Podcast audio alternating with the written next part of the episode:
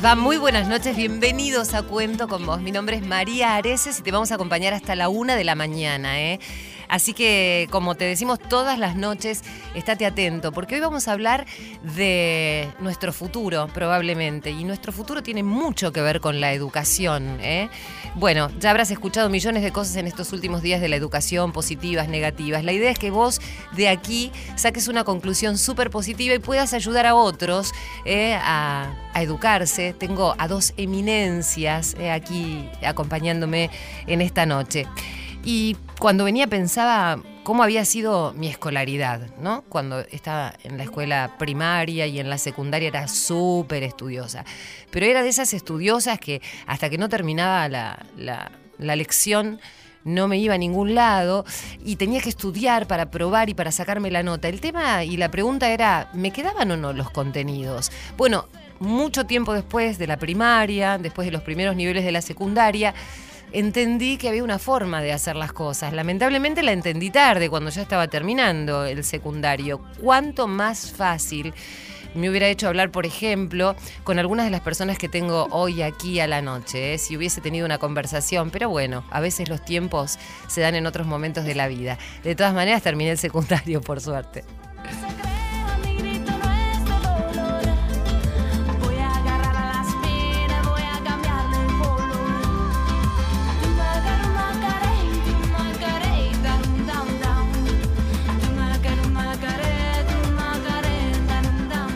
Bueno, si tenés chicos en edad escolar o vos estás estudiando, que sos un adulto, siempre estás a tiempo, ¿eh? Uno siempre está a tiempo de aprender. Todos podemos aprender todo. La cuestión es la constancia, la voluntad, el esfuerzo, el decirnos a nosotros mismos yo puedo. Si otros pudieron, ¿por qué nosotros no?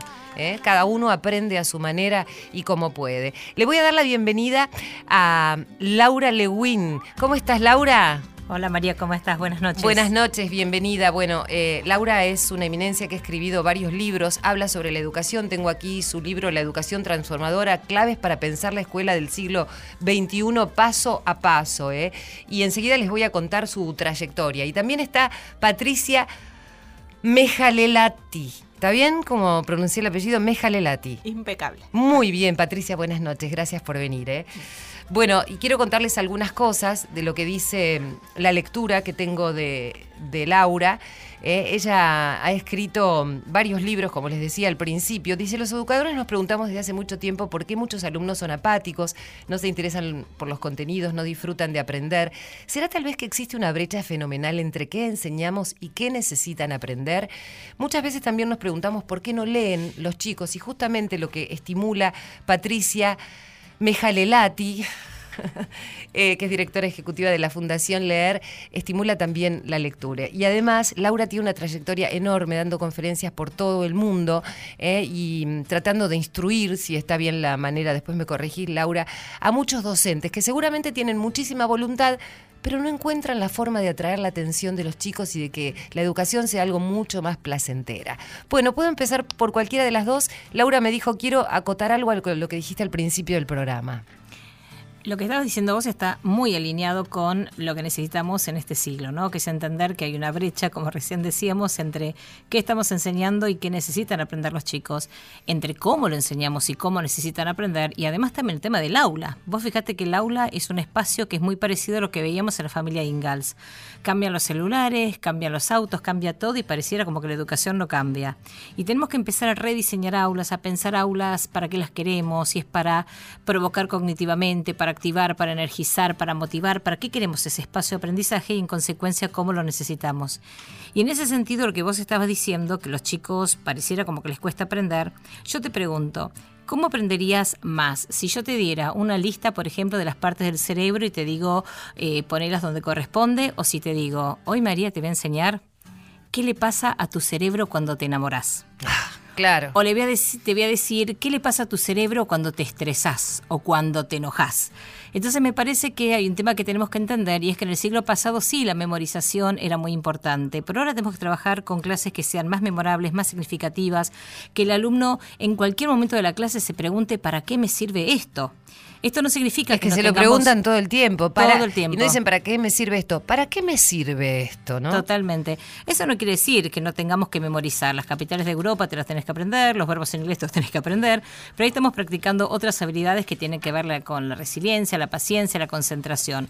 Pero es muy importante esto de entender que si nosotros no empezamos a preguntarnos acerca de qué educación necesitamos, la escuela como la conocemos hoy, y no sé qué rol va a tener en el futuro, porque hoy un chico te dice, ¿para qué tengo que ir al colegio si encuentro todo en un tutorial? Claro. Es decir, que el docente ya no es más fuente de conocimiento como era hace muchos años atrás. Ahora trabajamos en grupos, trabajamos con tecnología, la, in- la información está a un clic de distancia. Tenemos que empezar a repensar la educación y el rol docente. Eh, me parece que el rol docente, por lo que vos decís, más, más por el acompañamiento, ¿no? Que por el saberlo todo y, y enseñar, ¿no? Va más por el acompañamiento en ese camino de aprender. El acompañamiento, ser un referente, pero además también trabajar otro tipo de habilidades en el aula, las habilidades socioemocionales. eh, es decir, ¿quién le enseña a un chico hoy a manejar el enojo o la frustración? Si yo no tomo esas cosas hoy en el aula, eh, en, en la vida me va a ser muy difícil. Yo siempre digo que aprobar la, la escuela de última no es tan complicado, pero Aprobar aprobar, la la vida, vida. sí que es muy complicado. Claro. Y vos hablabas algo que es muy importante y tiene que ver con la mentalidad, de si creo que puedo o creo que no puedo. Y ahora ya sabemos que antes se pensaba que la inteligencia era muy importante, ¿no? Y que sin importar cuánto vos te esforzaras, la inteligencia se mantenía inamovible. Hoy sabemos que eso es pasado y hoy sabemos que lo que importa ahora es la mentalidad, es cómo me paro yo frente a las cosas que me pasan. Entonces, a partir de ahí necesitamos docentes que también puedan entender que su voz tiene un poder muy grande, que su cara tiene un poder muy grande y como yo hago sentir a mis alumnos va a determinar si los chicos van a querer esforzarse y perseverar o se van a frustrar y van a abandonar. Vos sabés que una vez hablando con una maestra de un barrio muy, pero muy vulnerable, me decía que un chico estaba como muy enojado y muy violenta, muy violento en el aula, porque me, hizo una definición que a mí me impactó, que me dijo, el pizarrón le resultaba hostil. Entonces la frustración que se le generaba eh, le podía derivar en dos opciones a su personalidad, o ser el tonto de la clase, o ser el, el. Eligió por el camino por ahí más complicado y por el que todos lo iban a rechazar. ¿Pero por qué? me decía la maestra. Por eso mismo, porque el pizarrón le era hostil, no entendía, se frustraba, se enojaba y no quería pasar por tonto. Dos cosas importantísimas. Cuando vos ves tal vez mucho enojo en un nene, no es que está únicamente enojado porque sí, detrás de ese frustrado. enojo puede haber frustración, depresión, puede haber miedo, puede haber un montón de cosas. Eh, y entender este tema también de qué nos generan estas situaciones y cómo nosotros nos, nos comportamos frente a lo que nos pasa. Y esto de la mentalidad, ¿no? Decir que creo que puedo, creo que no puedo, es importante. Un docente que a vos te dice, este, mira, te fue tan mal que no sé qué nota ponerte. Claro. Eh, eso a qué te apunta, ¿no? O una, una mamá que te dice, si no aprobás, vas a ver lo que te pasa. mato. Ahí estamos poniendo el foco en aprobar, cuando nosotros tenemos que poner el foco en aprender. Por eso lo que hace Patricia es tan impresionante y es tan increíble que ten- tiene que ver con la lectura, porque estamos volviendo al placer, estamos recuperando el placer por aprender. Yo soy todavía de las que me encanta el olor al papel y el libro. Bueno, estabas escuchando y vas a seguir escuchando un rato más a Laura Lewin, es autora, capacitadora y consultora, cursó la carrera de traductorado público en idioma inglés en la Universidad Argentina de la Empresa, profesora de inglés en la Universidad de California, cursó especializaciones en Estados Unidos, Inglaterra y Australia. Bueno, fue docente como profesora de inglés en diversos colegios. Bueno, tiene un currículum extraordinario y publicó muchas obras, entre las cuales se destacan el aula afectiva, claves para el manejo del aula en un entorno afectivo y efectivo. Que enseñes no significa que aprendan. Bueno, y hay muchos más, así que te recomiendo este último, que es la educación transformada, claves para pensar la escuela del siglo XXI paso a paso. Y ella hablaba de Patricia, de la importancia del trabajo de Patricia. Yo te contaba que es directora ejecutiva de la Fundación Leer, que es una entidad sin fines de lucro fundada en marzo del, del 97 para contribuir desde el sector privado a uno de los aspectos fundamentales del proceso educativo de los niños y jóvenes. ¿Cómo se hace para estimular a un chico en el camino de la lectura, Patricia? Es un camino largo y hay que empezar muy pronto, porque los chicos desde la alfabetización es un proceso continuo que empieza ni bien empieza la vida. Y Y dicen lo que dice la investigación es que la acción más importante que puede ser un adulto para formar a sus hijos o los chicos como lectores es leerle todos los días 20 minutos. Un adulto a un chico. Un adulto a un chico, sí. Eh, Exactamente, un chico a un chico también puede ser. Lo importante es que los chicos estén expuestos de forma sistemática y diaria a historias, a cuentos, que tengan el objeto libro muy pronto en sus manos. ¿Y cómo generarles el interés por un tema en particular? Porque uno ve que ahora lo, que, lo que muestra, yo creo que las redes sociales este, son maravillosas para muchas cosas, pero pueden tener tanto de beneficioso como tanto de, de negativo. ¿Y mm, cómo haces para decirles que el éxito no es una cosa que se consigue? sigue así de rápido, sino que implica muchísimo esfuerzo. Y además introducirlos en la lectura. ¿Cómo captás el interés de algún tema? Es que antes de captar el interés cuando los chicos son muy chiquitos, vos le ofreces un cuento, le ofreces un libro y es lo mismo que le estés ofreciendo un juguete. Lo que nosotros necesitamos hacer es generar un vínculo afectivo entre los chicos y los libros. Y eso se logra en la intimidad.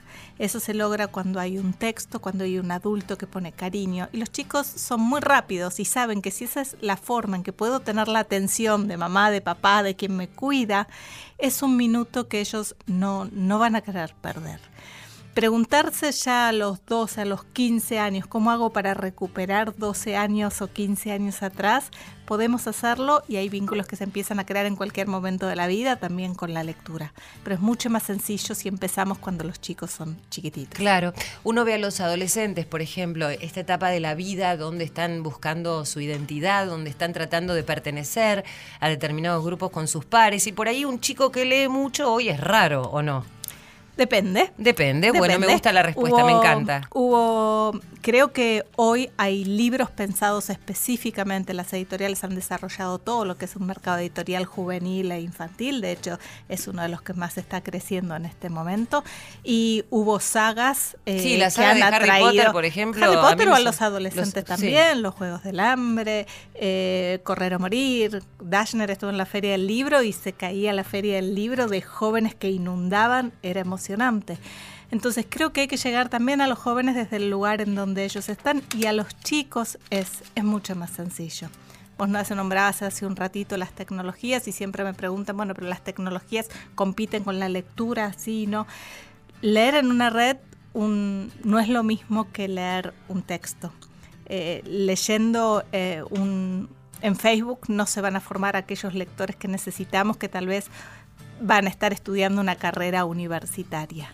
Son distintas habilidades las que se ponen en juego. Hablaba Laura recién, es la concentración, la atención.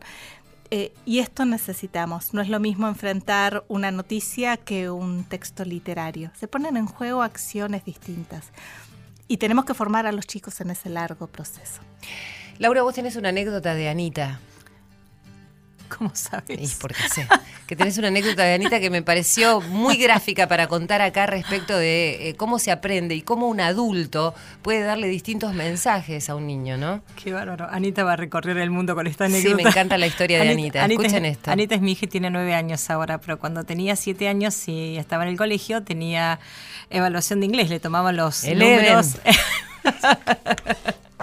Le tomaban los números del 1 al 12. Entonces yo justo tenía un viaje y tenía que viajar y la voy a buscar al mediodía al colegio junto con el papá para este para estar un rato más con ella porque me iba de viaje.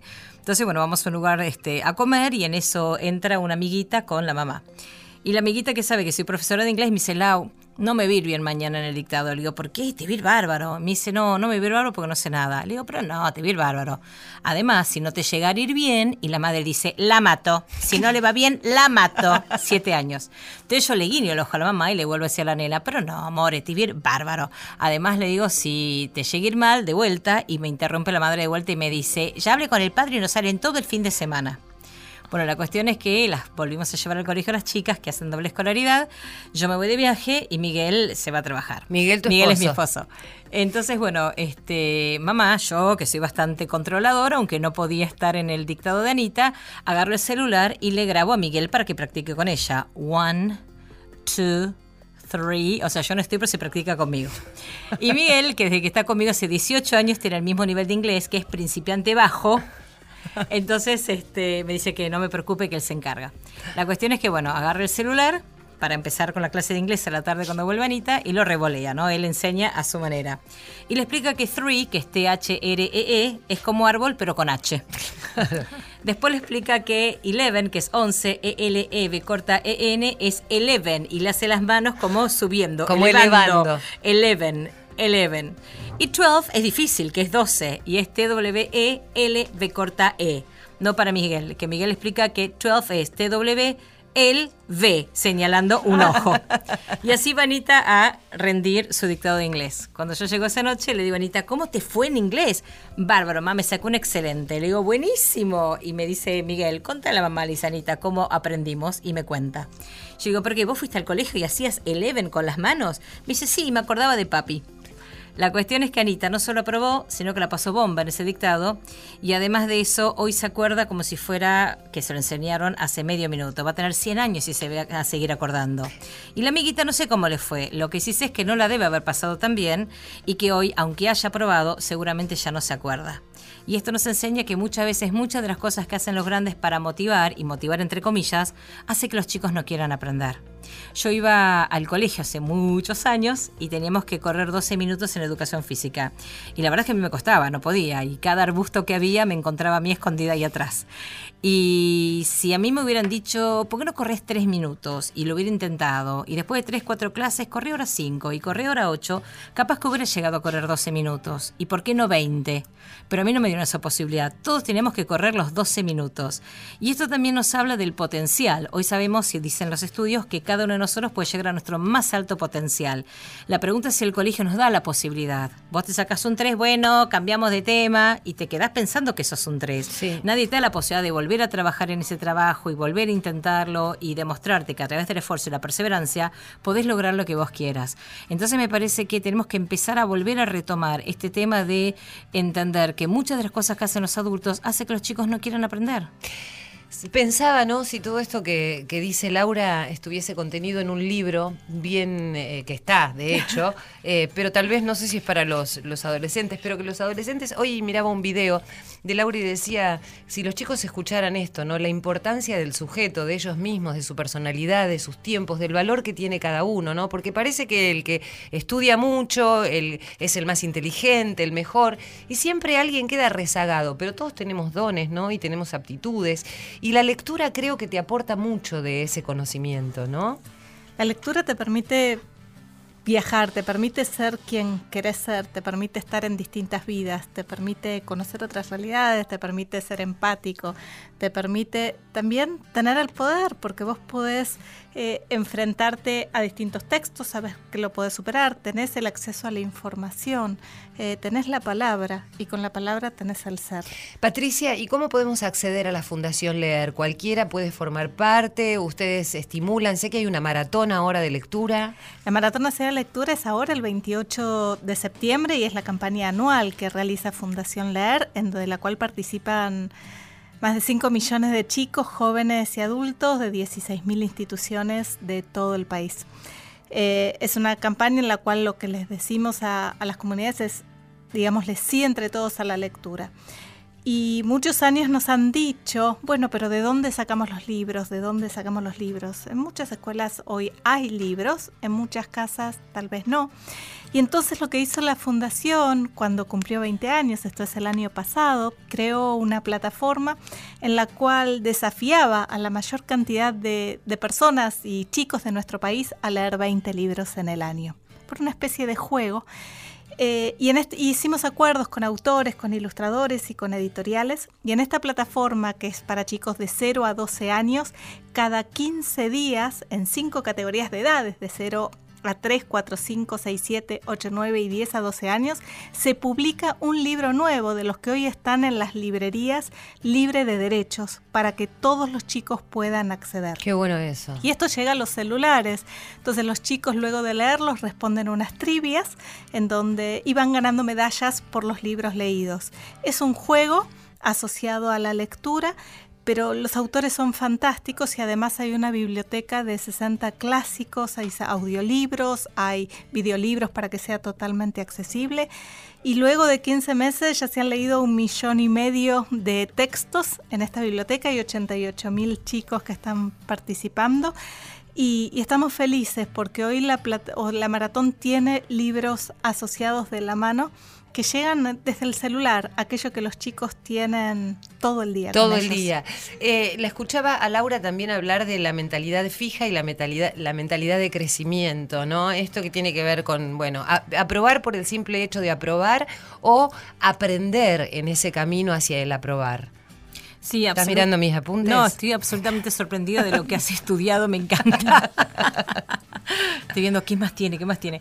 Eh, es absolutamente cierto. Hoy hablábamos que antes se creía que lo más importante era la inteligencia y hoy sabemos que lo importante es la mentalidad. Eso me llamó mucho la atención, porque uno, ¿qué, qué piensa siempre? No, porque fulano, mengano es re inteligente. Entonces, uno que siente frente a ese que te comenta, un niño, le dice, no, porque Juancito es re inteligente. ¿Y Pedrito qué va a querer hacer? Dice, bueno, él es re inteligente, le va a salir todo mucho más fácil que a mí, y a mí por ahí va a ser poco lo que me va a salir. ¿Es, es un poco así? Pensemos en dos deportistas muy importantes, que nacieron los dos con súper talento, ¿sí? El talento lo tienen. Sí. Pero uno se levanta temprano y trabaja y practica y practica y practica y practica y llega a un lugar muy importante. Y el otro también, practica, practica y llega a un lugar muy importante. Sin embargo, uno puede sostenerse, puede mantenerse a través de muchísimos años y otros no. Podemos pensar en cualquier deportista argentino o, o extranjero. ¿Y cuál es la diferencia? No es únicamente el talento, es la manera en que vos enfrentás los desafíos y los obstáculos. Entonces, si frente a un desafío yo me esfuerzo poquito, voy a tener logros chiquititos. Eso refuerza mi mentalidad fija de yo sabía que no iba a poder.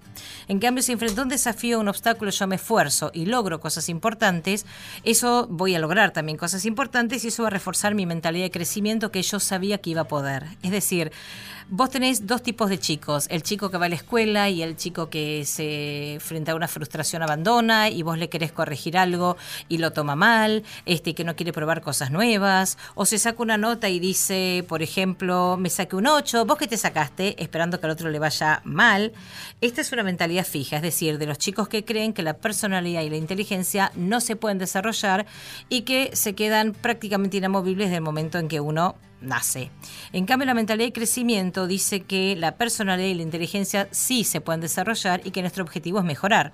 Estos son chicos que la pasan mejor en el colegio, que les encantan los desafíos, que les encanta probar cosas nuevas, que se inspiran frente al éxito de los demás y que, te digo fácil para que entendamos, dos chiquitos, uno que le das un rompecabezas y dice, ay, es re fácil, no me das otro más, más difícil, y otro que dice, no me sale, y te lo revolea por la cabeza. Es decir, que la mentalidad es muy importante en esto y la manera en que nosotros enfrentamos enfrentamos los desafíos y los obstáculos, va de alguna manera a ir formando el adulto que vamos a ser. Yo lo que quiero es un nene que aprenda a frustrarse con dignidad de chiquitito y que entienda que a través del esfuerzo y la perseverancia, de grande va a lograr lo que quiera. Y eso es un tema, un camino que tenemos que trabajar en el colegio y en casa. Los adultos, ¿no? Porque eh, a, veces no somos muy conscientes de los mensajes que damos, ¿no? Esto que vos decías, hoy este no aprende más uy, este es un desastre, este es un vago, ¿no? Creo que son todas esas palabras que eh, aparecen como rótulos después y siguen caminando por la vida con eso, ¿no? En lugar de vos vas a poder. Tengo otro ejemplo, si crees, de Anita. Sí, claro. Venimos con la toma 2 de Vamos Anita. Anita todavía. Anita en cualquier momento me empieza a cobrar por cada vez que la Por derechos. Mira, el otro día me iba de viaje, a, ir a larguito, me iba dos semanas y media de viaje, de vuelta trato de irme lo menos posible, por esto era un viaje largo a México, y este avisé en el colegio para que la contuvieran porque sabía que tal vez se ponía un poquito sensible.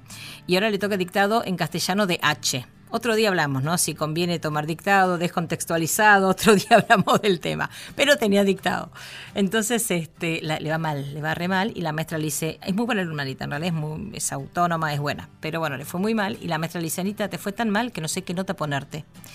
Anita se va al banco y pone su brazo como para llorar. Y la maestra dice, no te vas a poner a llorar ahora, ¿no? Claro, no tenía derecho a nada. La cuestión es que en la semana que tenía prueba de matemática, Miguel de vuelta la quiere ayudar y Anita no quería saber nada y empezó a decir que no quería ir al colegio. Entonces cuando hablamos con la maestra, porque obviamente nosotros nos dimos cuenta de esta situación, la maestra nos dijo algo que nos preocupó mucho y es que no se había dado cuenta que le había dicho eso. Entonces, tres cosas pasaron acá. Primero, cuando les hice una nena, te fue tan mal que no tengo nota, de vuelta el foco está en la nota y no en, en aprender. Segundo, y no te vas a poner a llorar ahora, ¿no? Porque no tiene derecho a llorar si quiere, no puede sacarse esa emoción negativa de adentro.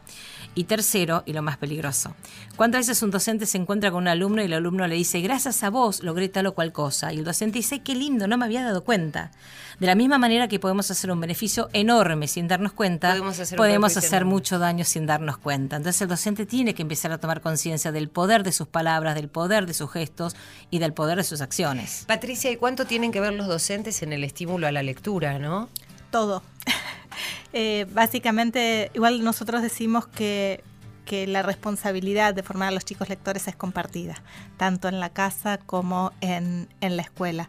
Pero los docentes tienen que ser lectores. Es como que no, hay espacio para que no lo sean. Y, tal vez muchos no crecieron o, tienen que recorrer ese camino con el cual tal vez no, no crecieron de la mano.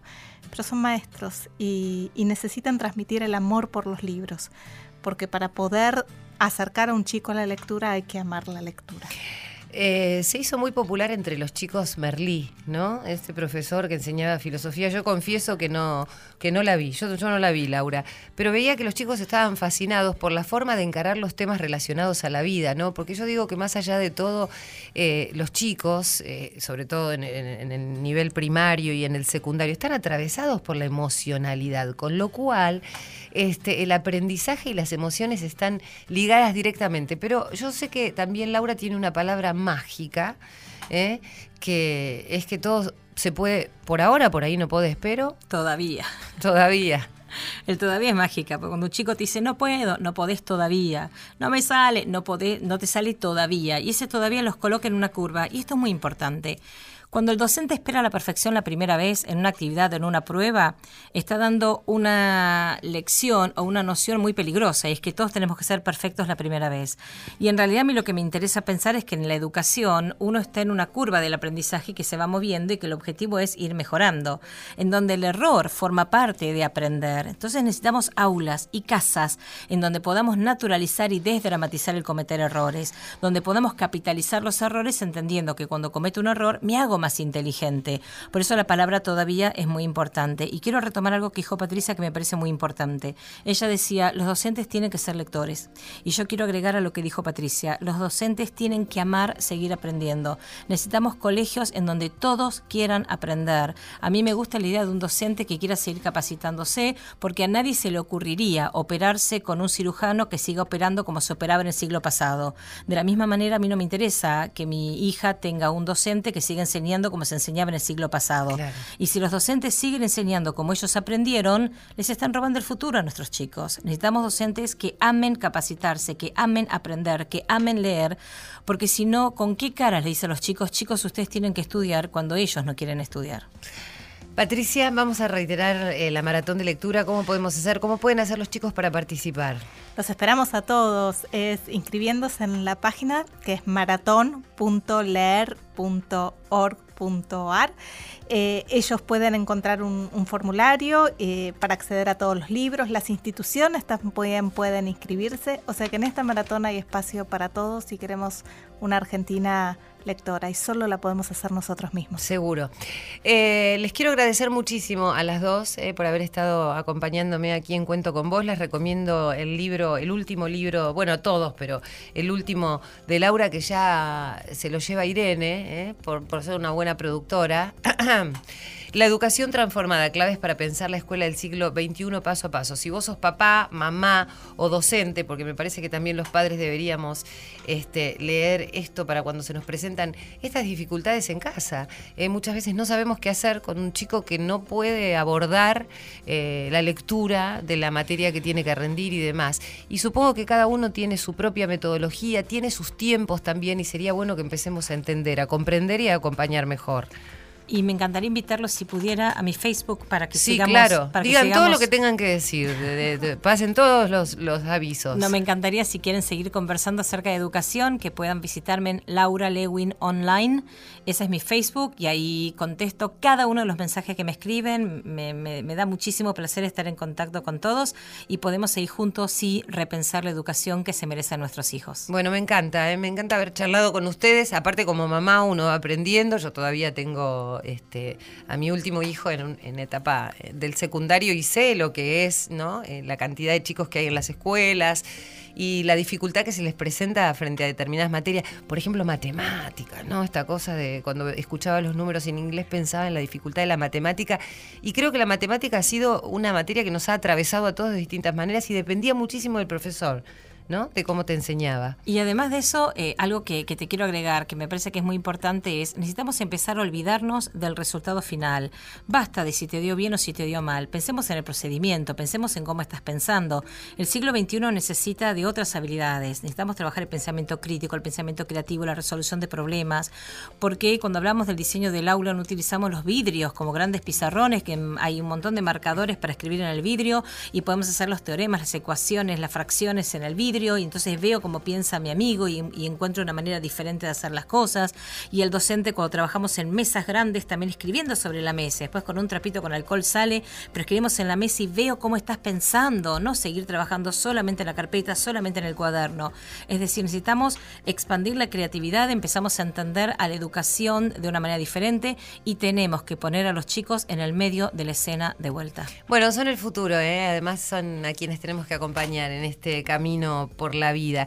Y sobre todo, a, propósito de la vida, ¿no? Todo este trayecto por la escuela primaria, por la secundaria, por el jardín, el acompañamiento que le demos los docentes y los padres va a depender de cómo enfrenten esa vida, ese aprendizaje que es el de todos los días. Vamos a escuchar un poco de música gracias a las 12.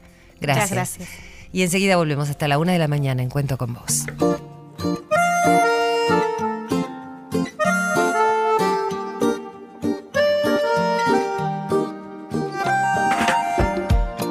Está de moda enamorarse, ya nadie quiere ser sincero. Pero en ti yo encuentro todo, todo, todo lo que quiero.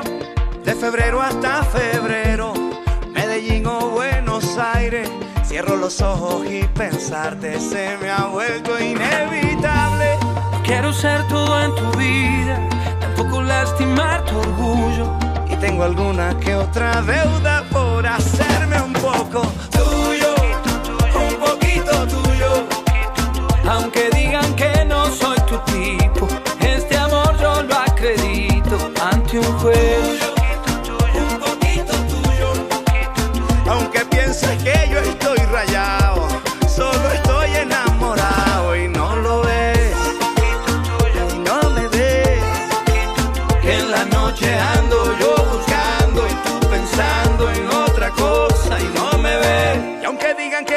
nuestro es un fracaso Prefiero comprobarlo yo en tus brazos. Qué fácil es decir porque no saben que del amor nadie tiene la clave. Hay gente que le gusta hablar de afuera y para quererte no hay escuela. Si tengo que aprender que sea contigo y si quieres hablar que sea conmigo. No quiero ser todo en tu vida, tampoco lastimar tu orgullo. Y tengo alguna que otra deuda por hacerme un poco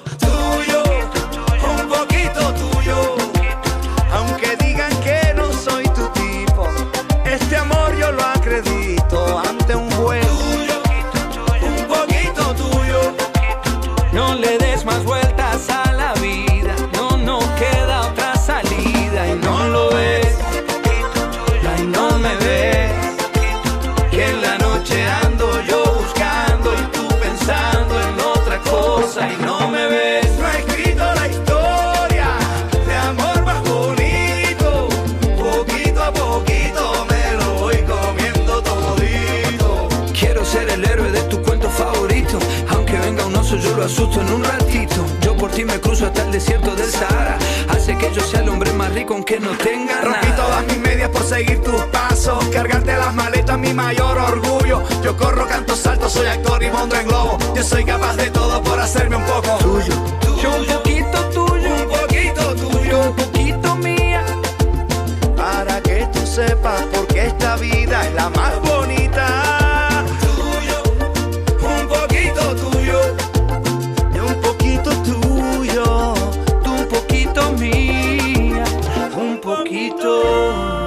Cuento con vos.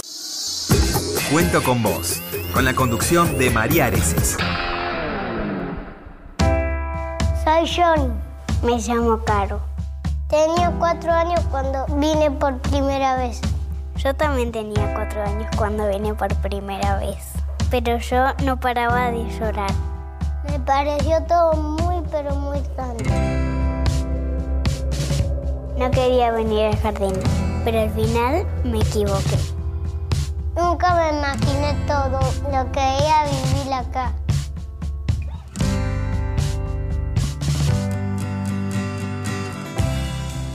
Caro siempre fue muy tímida, pero bueno, al tener la suerte de poder ingresar a este colegio, sí, este, ella fue cambiando. Además, eh, fue la, la alumna de mejor promedio, entonces es como, es muy, es fuerte, es muy fuerte. Está estudiando ingeniería en sistema en Campana, en la UTN, ¿sí? y está trabajando varias horas en una empresa de, también de, sistemas. No sé si en, otro lado ella hubiese tenido la, la oportunidad que tuvo acá. La formación, los valores, la familia, la fe, el compañerismo. Uno desde casa puede trabajarlo, pero si desde el colegio también, ¿no es cierto?, vamos un poco de la mano, eh, eso vale mucho.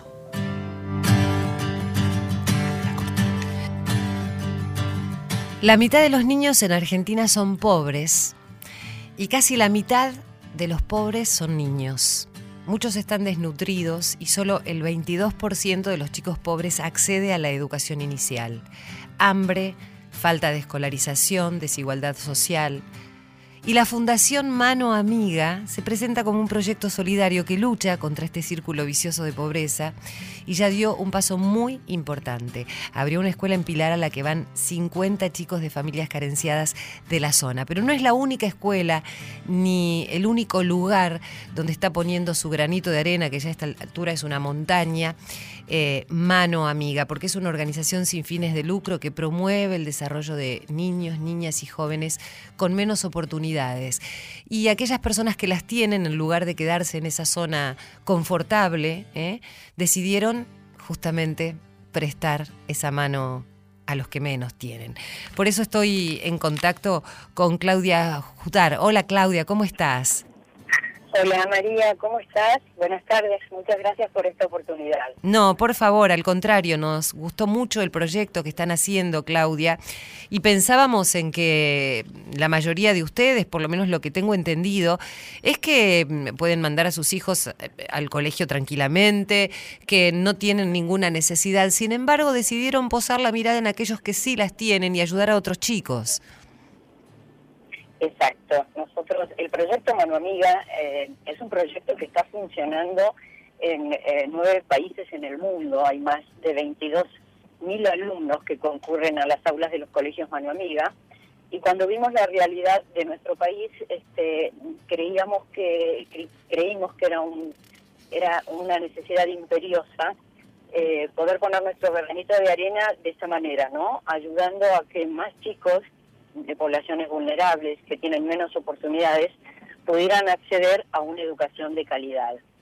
En el año 2003 iniciamos, abrimos eh, las puertas del Colegio Manuel Santa Marina, Santa María, que se ubica, está ubicado en la localidad de Fátima, en el kilómetro 65, con 35 alumnos en las salitas de 3 y 4 años.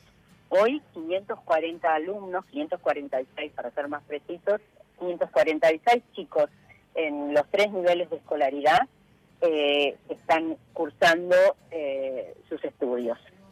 320 familias son beneficiadas con esta formación integral que les damos a sus hijos. Eh, las, las incluimos en este proceso educativo porque estamos convencidos que es la única manera en que realmente el proyecto va a cumplir su misión eh, de manera total. Los padres reciben además talleres. Muchos de ellos no habían terminado su escolaridad primaria, mucho menos el secundario, y hoy podemos decir que ya eh, el 90% de los padres de nuestras familias han terminado su colegio primario y muchos de ellos están cursando el secundario. Por supuesto, las dos camadas de egresados que tenemos ya, este año saldrá la tercera a fin de año si Dios quiere, eh, todos, el 90% de ellos están cursando carreras universitarias y terciarias, a la par de trabajar para pagar sus estudios. Y en casi todas las familias, esto de tener un hijo eh, en una universidad es la primera generación en lo que sucede, ¿no? Por lo cual es, es un orgullo inmenso para ellos y ni decirte para nosotros. Me imagino, y además eh, pensaba en esos egresados, las ganas que tienen o deben tener de devolver todo lo que se les dio ahí, ¿no? Porque justamente de lo que hablamos siempre es de la falta de oportunidades, de que muchos quienes tienen la responsabilidad frente a estos chicos vulnerables miran hacia otro lado. Y el hecho de que ellos vean que alguien eh, se está ocupando, alguien les, les intenta dar la posibilidad y acompañarlos en este camino, debe ser muy fuerte, ¿no? Sí, es, es determinante. Y no solamente eh, es muy fuerte para ellos, sino que es muy fuerte para nosotros, ¿no? Porque yo siempre digo que eh, cuando uno da con amor, eh, con total entrega recibe un ciento por ciento más de lo que entrega, ¿no?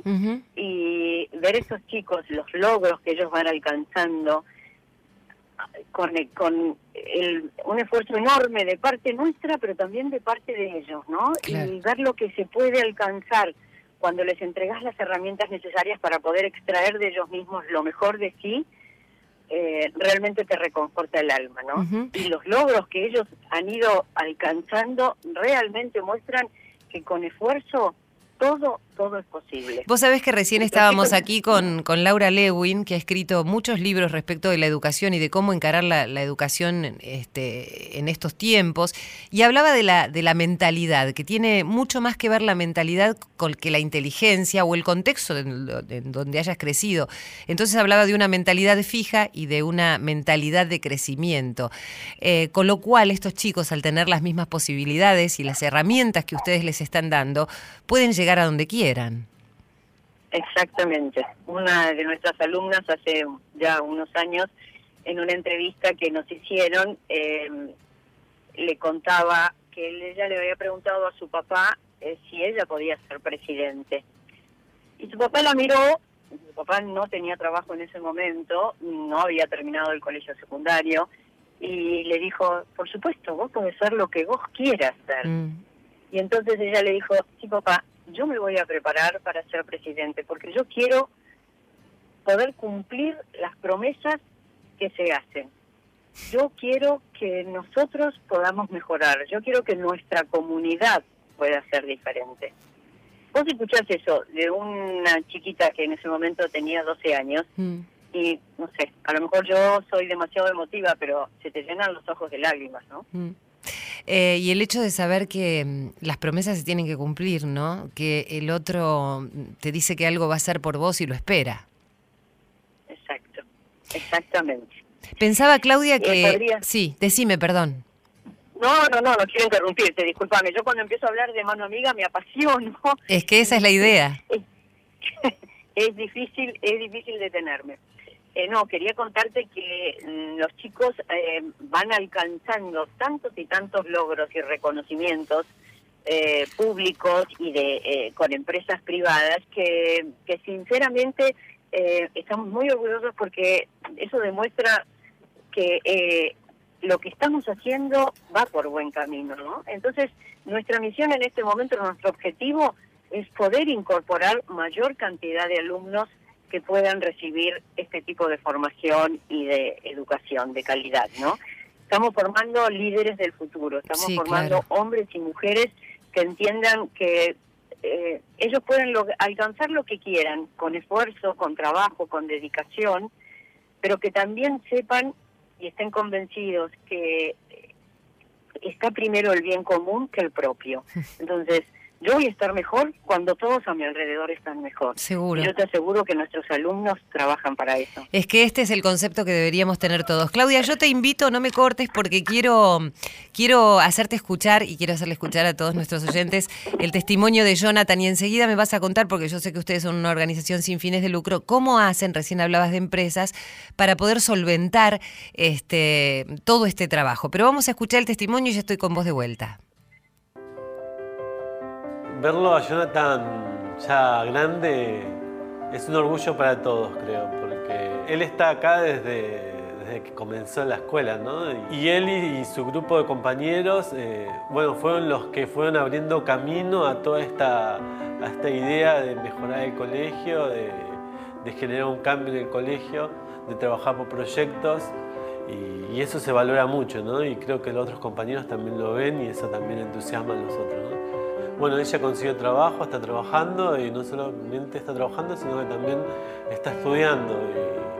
Lo, vimos crecer, vimos sus cambios, vimos todas las dificultades que él tuvo, eh, las dificultades económicas por las que ha pasado la familia. Y bueno, y ahora tiene su dinero, tiene su plata y, sigue siendo el mismo Jonathan que venía a ayudarnos y a dar una mano, ¿no? Así que muy orgulloso. Gracias a esto dejo mi segunda casa, pero no me voy porque siento que mi corazón y parte de lo que fui yo y lo que soy es gracias a esto. Y siento que el colegio creció. Crecí yo, creció el colegio y creció para ayudar a todos. Y gracias a eso crece más chicos que tienen la otra posibilidad y así va a seguir creciendo para muchas más personas poder ayudarlos como me ayudó a mí a salir adelante.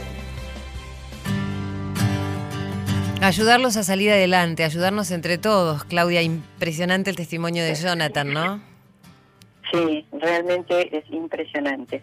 Jonathan eh, es eh, uno de nuestros eh, orgullos, bueno, todos lo son, pero en realidad Jonathan es de la primer camada que ingresó al colegio en su momento y, y cuando él logró terminar sus estudios y ingresar a trabajar en una empresa, sintió que lo primero que tenía que hacer era devolver de alguna manera lo que había recibido en el colegio. Mm.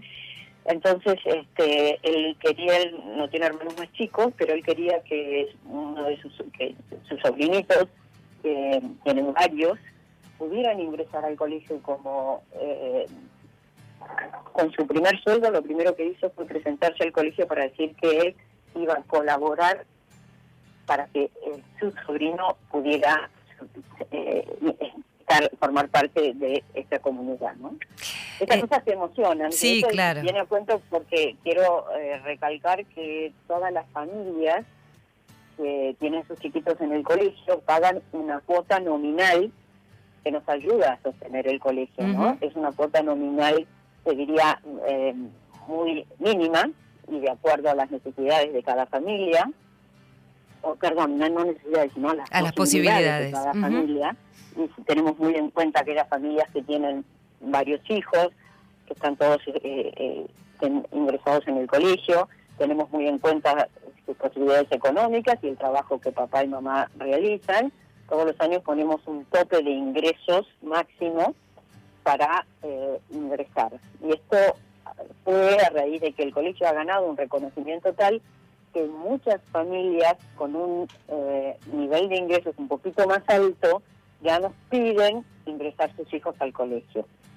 o sea que tenemos una misión determinada, queremos cumplir esa misión, sí. pero bueno, dada la situación económica general, realmente cada vez se nos hace más cuesta. Sí, claro. Yo sé que, decía antes que son una organización sin fines de, lucro y si vos recién te estás conectando con nosotros, te digo que estamos hablando eh, con Claudia Jutard mm, y mm, hablando del Colegio Mano Amiga, ¿no? que promueve el desarrollo de niños y niñas y jóvenes con menos oportunidades a través de una educación de calidad, formación integral y la idea es realizar una transformación positiva en la sociedad y uno puede sumarse como padrino. Y hablábamos de la dificultad económica.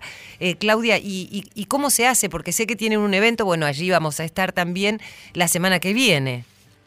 Sí, eh, nosotros tenemos en el año algunos eventos que nos permiten recaudar fondos. Uno de ellos es el próximo miércoles 12 de septiembre.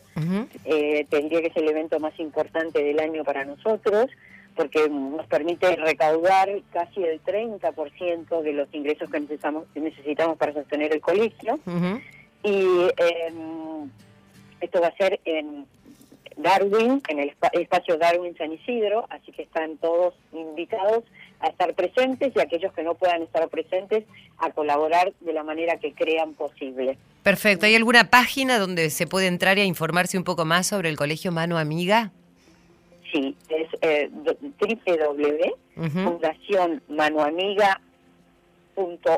www.fundacionmanoamiga.org.ar. Muy bien, www.fundacionmanoamiga.org.ar, ¿verdad? Exactamente. Vamos bien. Exactamente. Bueno, yo te agradezco. Sí. sí, sí, sí, decime. Eh, en- en nada, ahí van a ver este, parte del trabajo que realizamos, muchas fotos, videos del trabajo de los chicos y este, tienen mucha información, aunque realmente eh, los invitamos a todos a visitarnos porque más allá de lo que nosotros podamos contar, ver a nuestros chicos, los verdaderos protagonistas de la historia, y a sus docentes que con nada entregan todo para eh, que estos chicos puedan salir adelante, toca el alma. Por supuesto, y yo te agradezco a vos y a toda tu gente, hacer extensivo este agradecimiento por lo que hacen por nuestros chicos. Y bueno, la semana que viene vamos a estar ahí acompañándolos, entonces en el espacio Darwin, en- ahí es en el hipódromo de San Isidro, ¿verdad? Exactamente, exactamente. Te agradezco enormemente, María, esta oportunidad. Reitero y te agradezco que nos acompañes el miércoles y ahí va es otro espacio para conocernos un poquito mejor. Por supuesto que sí, ahí vamos a estar. Siempre estamos, ¿eh? Vamos a tratar de, de hacer lo, lo que uno puede y si eso, y si cada uno desde el lugar que puede este, pone su granito de arena, se hace una montaña enorme. Te agradezco muchísimo, te mando un abrazo fuerte y nos estamos viendo. Gracias, un beso grande. Gracias.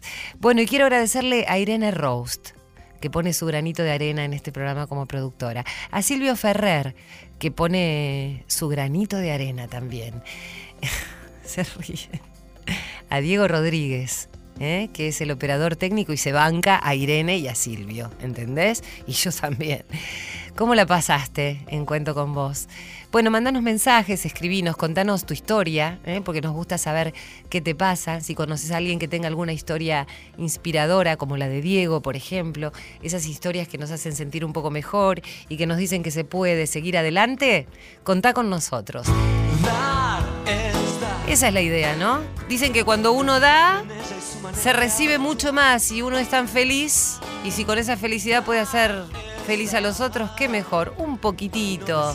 Si te hago reír, si te hago cantar un ratito, una vez al día, date por hecho.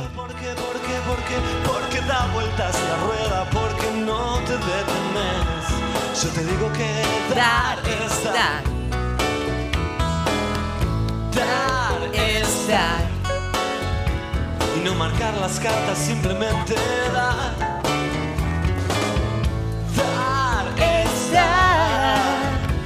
no explicarle a nadie, no hay nada que explicar. Hoy los tiempos van a mil y tu extraño corazón ya no capta como antes las pulsiones del amor. Yo te digo que dar es dar. Dar y amar.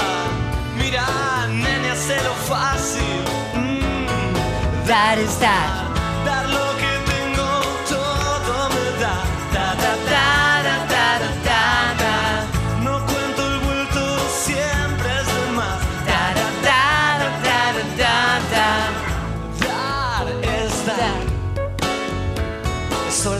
una manera de andar. Dar es dar. Lo que recibes es también libertad. Cuando estoy perdido un poco loco por ahí, siempre hay alguien con tus ojos esperándome hasta el fin. Porque dar es. Dar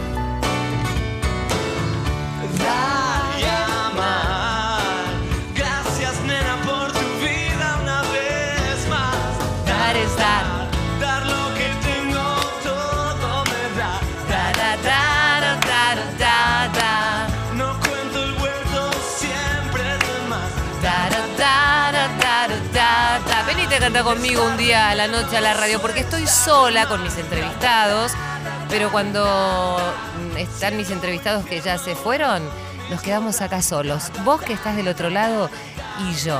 Y como te digo siempre, contá conmigo, porque yo sé que cuento con vos.